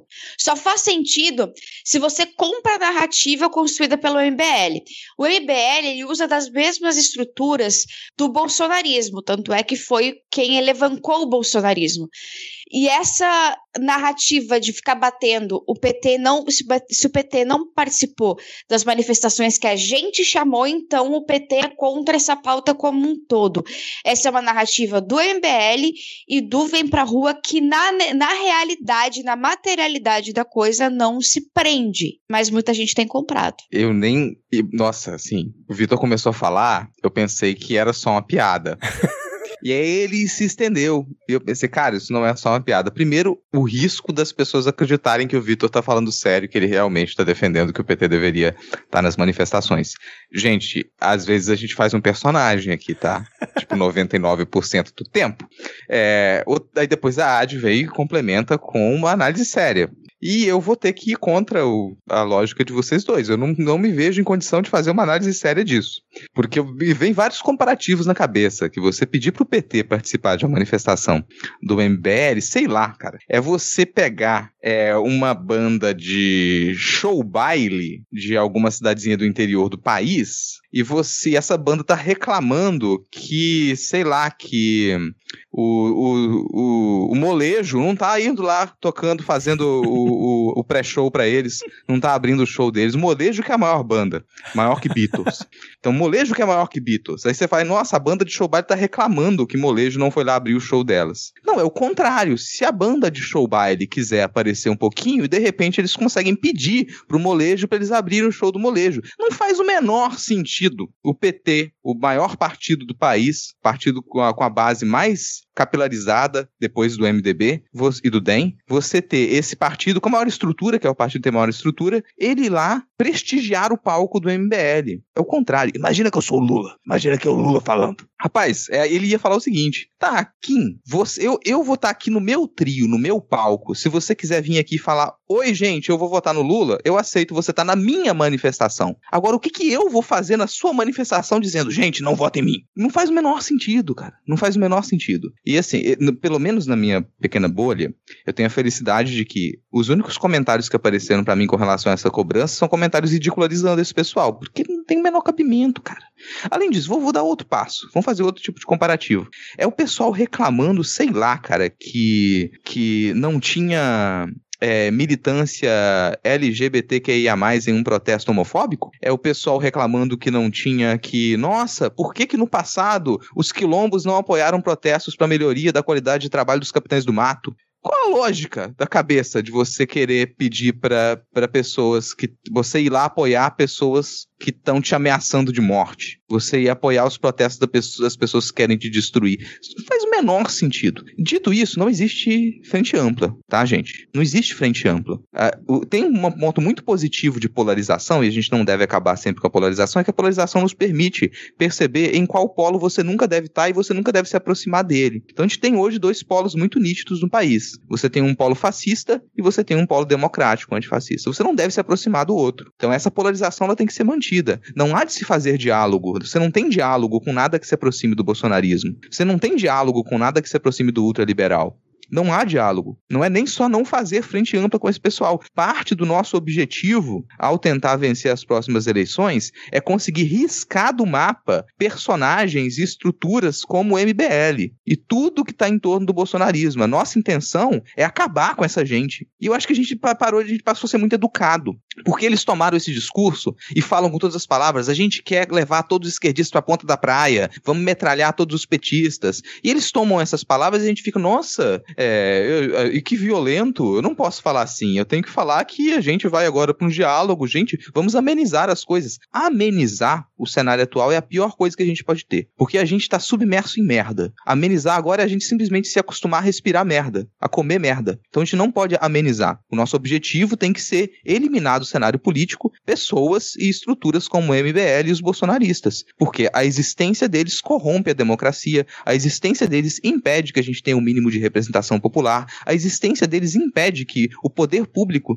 guie pela justiça social. Então, a gente, qual o sentido da gente estar numa manifestação desse povo? Então quer dizer que vocês concordam que é preciso haver alianças no âmbito político, como eu comentei aqui, dei exemplos, mas jamais no âmbito das ruas, é isso? Vou ser mais explícito. A única maneira de dialogar com esse pessoal é se eles simplesmente falarem: desculpa, eu me arrependo, eu abandono completamente a direita e agora eu vou apoiar 100% o Lula, vou apoiar 100% a vitória em 2022, para que a gente possa riscar essa extrema-direita do mapa. Então, se o Kim Kataguiri, até uma mãe falei, eles resolveram vir a público falar: mil desculpas por ter feito toda essa merda, eu me arrependo, eu não sou mais de direita e agora eu vou apoiar e eu voto em Lula, tá. Aí a gente tá tendo um diálogo. Aí eu falo com você: pô, massa, ok, tô conversando com você. Tá certo, então. Então, não tem hipocrisia do PT tá tirando foto com o Kim na apresentação do pedido de impeachment, mas não ir para as ruas. Vamos deixar aqui, deixar claro aqui para todo mundo, né? Ninguém. Ah, deixa claro pro Kim também. Kim, Ó, quer sobreviver politicamente, rapaz? Cola aqui. Você é jovem, você tem muito a aprender. O arrependimento é uma virtude, o arrependimento sincero. Tá na hora de você se arrepender. Se mire no Felipe Neto. pra ter um jovem aí, uma pessoa dessa geração, se mira no Felipe Neto. Então vai lá, cara, já que tá, vai ser difícil entender. Se mira no Felipe Neto, se arrepende e fala: nunca mais vou fazer isso. Desculpa, gente. Agora eu tô aqui, vou vestir a estrela vermelha. Que tal? Pô, mudança, novos ares. Quem não quer tentar alguma coisa nova? Você ainda tem tempo. Você pode agora resolver dar uma declaração nas suas e se tornar comunista. Tá bom então, Rodrigo. Fica aí o recado pro Kim. Lembrando que a gente teve nas manifestações João Dória com uma dancinha, cara. Uma das coisas mais ridículas que a gente viu nos últimos tempos. Além disso, a gente teve Mandetta, todos eles discursando, tá, gente? Tabata Amaral, Alessandro Vieira, Tico Santa Cruz, Ciro Gomes, João Amoedo, Simone Tebet e Orlando Silva do PCdoB. E o Rodrigo tá, aqui rindo. Eu tô rindo de estar vendo ele rindo. Mas além disso, a gente teve, cara, e um dos, um dos carros de som, Nando Moura, gritando que jamais tem que se aliar com o PT, que é um absurdo ter o Ciro Gomes discursando na manifestação. O Ciro Gomes estava no carro do lado ali, discursando. Eu cara. tava torcendo pra sair porrada, cara. Por que, que vocês não começaram a brigar? Alguém dava o microfone microfone pro Ciro Gomes e colocava ele pra brigar com esse pessoal, cara. Ia ser no mínimo divertido. Mas eu tô rindo porque eu tô percebendo a coerência do midcast, porque cada nome que você falou ali, a gente pelo menos xingou essa pessoa uma vez nesses últimos 100 episódios. Acho que o Tico Santa Cruz a gente nunca comentou aqui, não, cara. O Tico Santa Cruz. Ah, não teve relevância para isso, nem para isso. nem para ser xingado no midcast. Ai, ai, mas ó, em reação a esse a essa movimentação que teve aí no dia 12, notícia do Estadão, e aí vocês vão entender por que, que eu tô lendo isso. 10 partidos de esquerda e centro-esquerda e até de direita que envolveriam PT, PDT, PSB, PSOL, Solidariedade, PCdoB, PV, Rede, Novo e Cidadania. E há a previsão deles se reunirem amanhã, do dia que a gente está gravando, ou seja, na quarta-feira, para, para planejar protestos no dia 2 de outubro. Apesar de ter se declarado de oposição, o PSDB não vai participar da reunião. Já o MBL e o Vem Pra Rua resistem a entrar em qualquer iniciativa com o PT, porque eles devem estar realmente muito confiantes aí depois desse, desse grande, dessa grande manifestação do dia 12. E aí o, deputado estadual Arthur Duval Mamãe Falei teria dito: trabalhar com o PT em conjunto é algo fora de cogitação, porque consideramos o PT tão antidemocrático quanto o governo Bolsonaro. A gente tem que lembrar que o PT comprou o Congresso. Está claro que o PT não quer derrubar o Bolsonaro, porque derrubar o Bolsonaro é derrubar o Lula, fecha aspas. E com essa, a gente encerra-se com essa autoestima. Ah, aí. não, vai, que falou no Mamãe Falei, vai encerra, gente, com aquele maravilhoso trecho de vídeo do Mamãe Falei na frente do trio elétrico, chorando e falando: a gente preparou essa manifestação, a gente colocou o trio elétrico, fez o palco e não veio ninguém.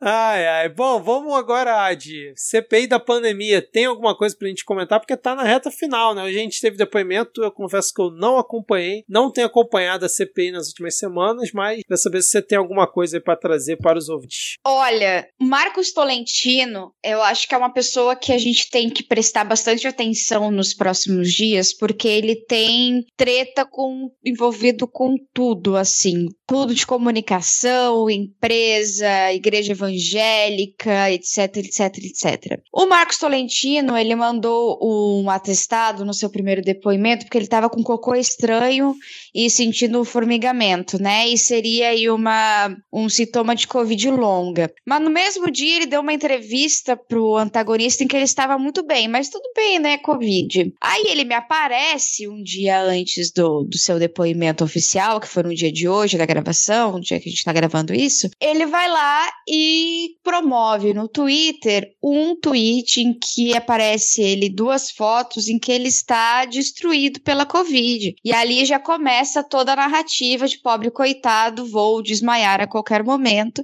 ou vou precisar ir mijar com muita frequência, senhor Marcos Toletino ou Marcos Tole, Toaletinho. Ele foi pra caramba no banheiro, porque ele tá tomando diurético, tudo bem. Quando a gente quer emagrecer, a gente, a gente também toma diurético, não sei o que, faz os bagulho assim. Mas o que, acontece? Ele tem um zilhão de empresas, e eu não estou brincando. Ele tem tantas empresas que é impossível, foi impossível para ele próprio citar quantas empresas ele tem. Ele tem muitas empresas, ele tem procuração de outras tantas mil empresas, e ele seria o dono do terreno que constitui a maior parte do capital social do Fibbank, que é um banco que não é banco, que deu garantia para o contrato da Covaxin, que é o contrato fra fraudulento. Fibbank deu, deu cartas de fiança não só nesse caso, mas também todos os contratos da Precisa e da Global em Saúde com o Ministério da Saúde foi o Fibbank que, que deu carta de fiança. Então é uma, é uma situação bem problemática. Marcos Tolentino falou baixo, fingiu estar doente, não respondeu muitas das coisas e não deixou claro ainda quem é o verdadeiro dono do Fibbank, apesar do, da CPI já ter noção de que o verdadeiro dono é o próprio Marcos Tolentino, amicíssimo de Ricardo Barros. Inclusive, esteve presente no dia do depoimento de Ricardo Barros sem os médicos, né? Ele estava doente na época também, vejam só. Mas ele estava sem médicos. Hoje, em seu depoimento, ele foi com uma equipe de três médicos, caso alguma coisa acontecesse com o querido, vejam só. E parece que tem rolo envolvendo o advogado do Marcos Tolentino, que foi defendê-lo na CPI hoje também. A CPI talvez seja, seja prorrogada por mais uma semana por causa do escândalo da Prevent Senior, que testou cloroquina em idosos sem o conhecimento da família dos próprios pacientes. Mas a gente ainda não tem essa confirmação, mas seria, seria interessante até mesmo o Alessandro Vieira chamou atenção hoje. E prestem atenção nas próximas semanas, porque o depoimento de hoje ele não foi muito esclarecedor, porque tem muita coisa que eles permaneceu calado, mas a CPI tem essas, esses detalhes e vai sair informações sobre o Marcos Tolentino. O Marcos Tolentino é um advogado e ele tem relação com muitos outros advogados que são relações esquisitas, assim. E esse é o resumo do de hoje. É, até para se ele com a intimidade que ele tem com o Ricardo Barros, talvez uma das expectativas é que ele liberasse mais informações que vinculassem o Ricardo Barros, né? E que isso ainda pode ser conseguido por documentos. É, se, se, não me engano, o, é, é o Fibbank, né, que você falou que que deu fiança para esses contratos, só que aparentemente isso não teria capital para isso. Então, se acontecesse alguma coisa de errado, não conseguiria pagar o que deveria pagar, o que é um erro processual. Aí vem a base governista e fala: ah, mas não foi gasto nada de verdade, porque tudo parou. Mas é a tentativa de se cometer um crime. Então, esse é um ponto. Outro é que está chegando no final da CPI. Então, isso que a está comentando para a gente ficar atento, porque, bom, a gente acompanhou até aqui, a gente sempre fica naquela expectativa: será que a CPI vai dar alguma coisa ou não, o Renan já prometeu o relatório para as próximas semanas, se não para a próxima semana já. A gente tem o relatório final da CPI, que vai incluir os crimes de responsabilidade do presidente. Então aí a gente vai ter uma noção mais. A gente vai ter mais nitidez sobre quais são os resultados de tantas linhas investigativas que a CPI abriu.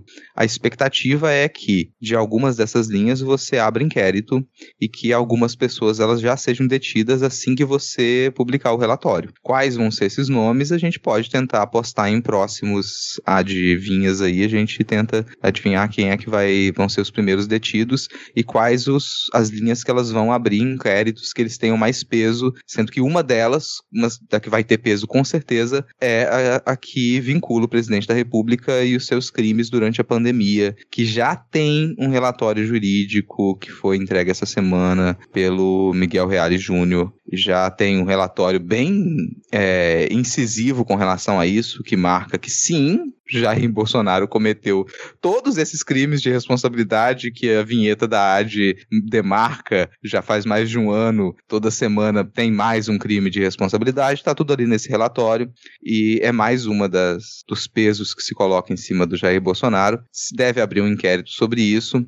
E dependendo do peso desse inquérito, eu, honestamente eu vou achar pouco provável que, que o Bolsonaro não seja, é, não caia nos próximos tempos e de repente não termine aí a sua carreira política preso. Esse inquérito deve ser mandado para PGR, né, que é o, o, rito normal, PGR, MPF, TCU, e também para o Tribunal Penal Internacional em Haia por crimes da, contra a humanidade, não somente Jair Bolsonaro, mas outras, outras pessoas também que Marcos Tolentino deve aparecer também nessa, nesse esquema. E Renan também falou que vão apresentar propostas para alterar a lei do impeachment, né? Para atualizar a lei do impeachment, porque tem crimes de tem crimes que são considerados deveriam ser considerados de responsabilidade e que não são considerados de responsabilidade. Pelo que eu entendi, ele gostaria também que a CPI pudesse eh, encaminhar um processo de impeachment diretamente. Então, seria uma das coisas que, ele, que eles iriam mudar, mas eles, eles vão fazer reuniões nos, próximas, nos próximos dias para estabelecer quais leis quais, quais são essas propostas que eles querem dar. Então eu vou indicar direto para o, o Adivinha, porque hoje eu venho com um bolão.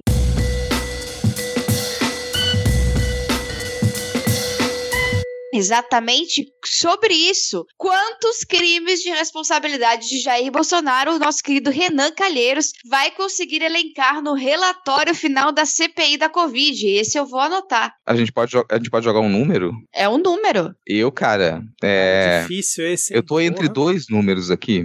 E tem o que eu acho mais provável e o que eu gostaria. O que eu acho mais provável é 23.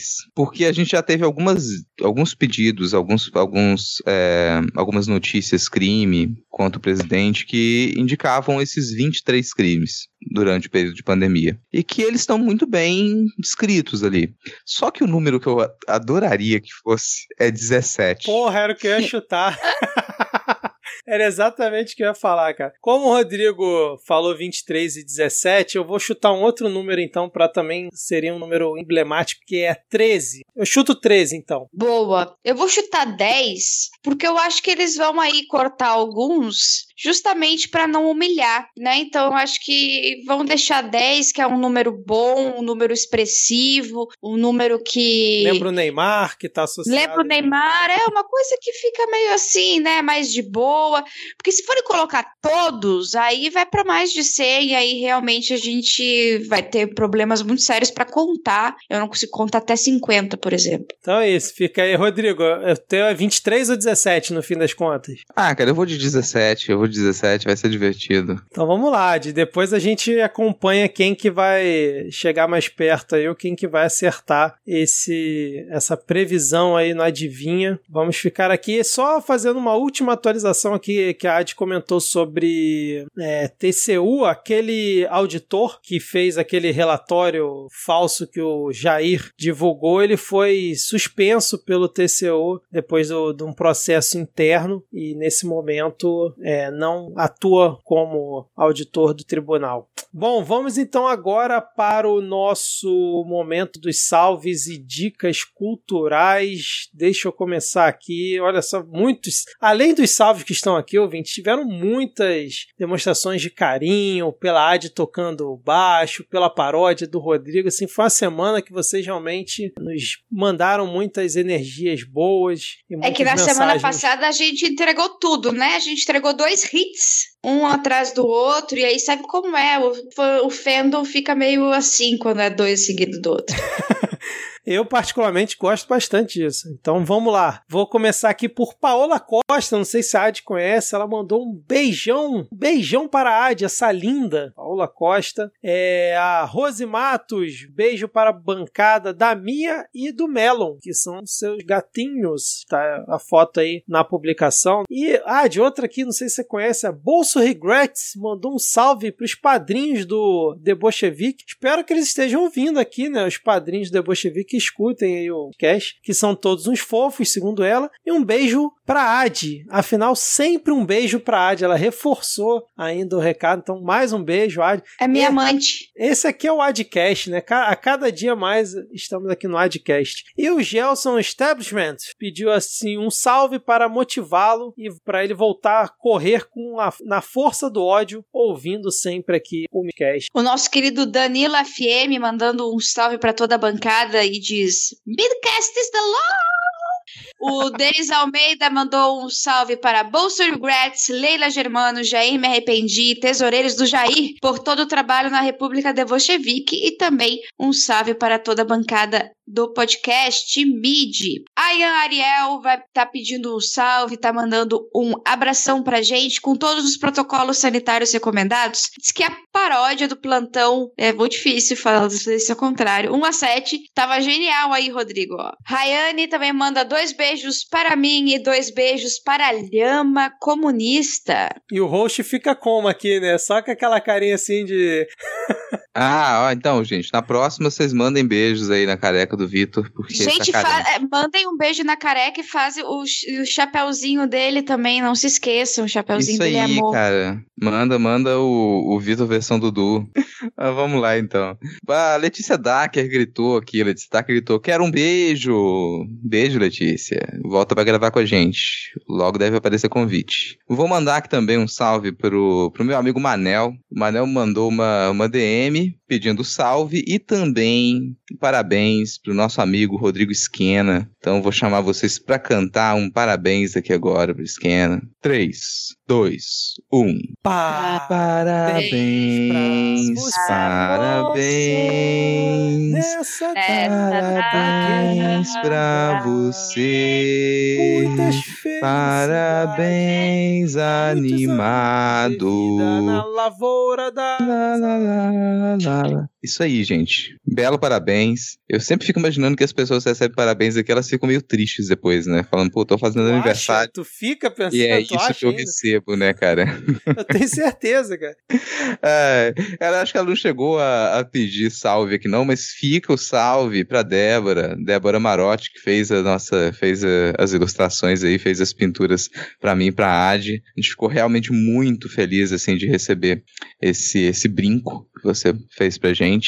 Vou deixar aqui o salve pra professora indisciplinada. Ela pediu salve e disse: "Sou indisciplinada só pra ouvir vocês." Bruno Ramos, Bruno Ramos disse: "Um grande salve para todos que não apertaram 17 em 2018 e menos para aqueles que foram para Paris no segundo turno. Quem será? Não sei. Alguém se lembra? A gente criticou essa pessoa? Talvez. Vou deixar aqui um salve pro Rafael Thompson e arroba o minha fia disse: Ai meu Deus, eu nunca vejo na hora. Será que ainda dá tempo? Deu tempo. Manda um beijo pra minha gata, Jurubeba. Jurubeba é uma das melhores palavras do nosso idioma, gente. Pronunciem Jurubeba, é uma delícia de falar.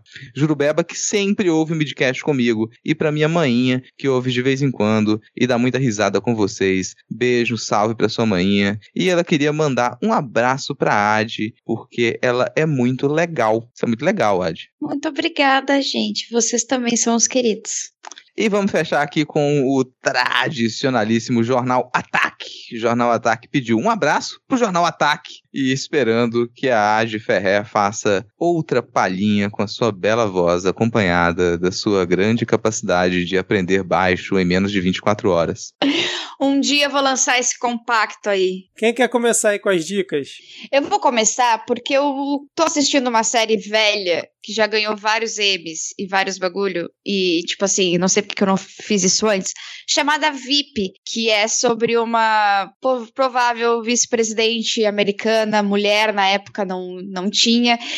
E, cara, é simplesmente muito engraçado. Assistam, tem no HBO Max. E larguem, larguem Gossip Girl e assistam VIP. Ah, e também vou indicar o episódio do podcast Deduzindo, que eu e o Normose a gente participou para falar sobre produção de conteúdo na internet internet e saúde mental e emocional. Tá bem interessante, a gente chora pra caramba e fala um pouco sobre como isso machuca a nossa própria cabeça. Fala aí, Rodrigo, suas dicas. Cara, tem algumas dicas aqui. Primeiro, como sempre, um podcast. O podcast que eu vou indicar nessa semana é o Bisão Voador. Bisão Voador é um podcast feito por dois avatares bissexuais, Beck Cunha e Zé Henrique, em busca da tão sonhada visibilidade. Então tá aqui linkado o site Eu do achei- Voador. É muito bom o nome, cara. Eu achei que fosse brisão voador. Eu, porra, tão chapadaços dois, cara. Pô, aí fica a dica aí também, cara. Dá pra fazer um spin-off do Bisão como Brisão Voador. E você chama a Ad pra participar. Aí a gente bebe vários e fica lá, uh! Essa é a primeira dica. Minha segunda dica é o canal Borderlar, que é um canal para ser uma casa confortável para pessoas neurodiversas. Então não é antigo o canal, é mais recente.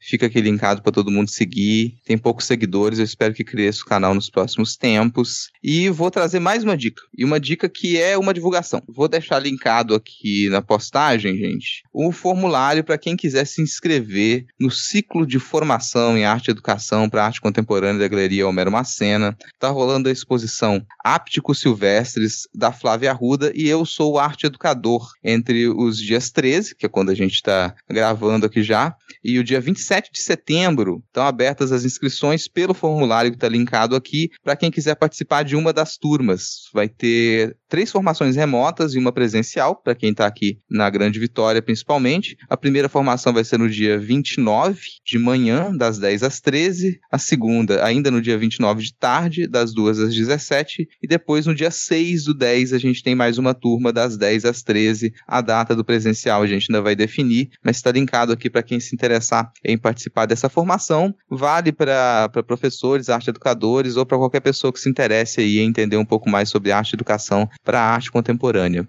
Fechei. Excelente, muito bom, muito bom. Eu vou dar duas dicas aqui essa semana. Eu não sei se a Ad já indicou Viúva Negra. Se ela já indicou, reforço a indicação, porque eu achei um filme bem legal, bem divertido. E tá lá no Disney Plus, aquele serviço de streaming que onde o filme fica de graça, mesmo você pagando. Eu acho isso muito bom, cara. O filme vai pro Premier Access, que é você paga além da assinatura quando vai pro Disney Plus, o pessoal, olha, Viúva Negra já está de graça no Disney Plus.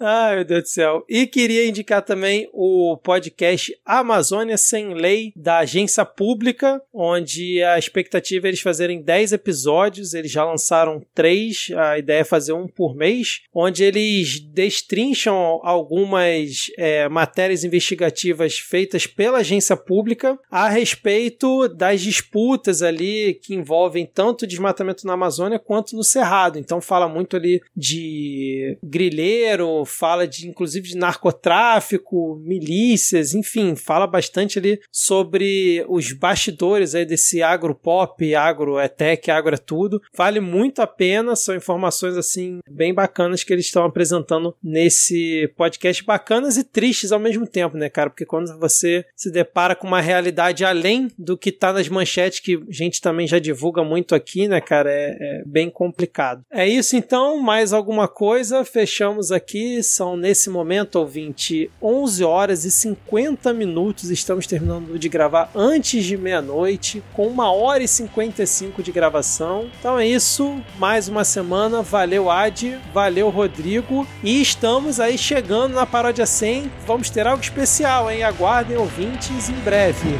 Valeu, abraços e até a próxima semana. Valeu, Valeu. tchau. Falou!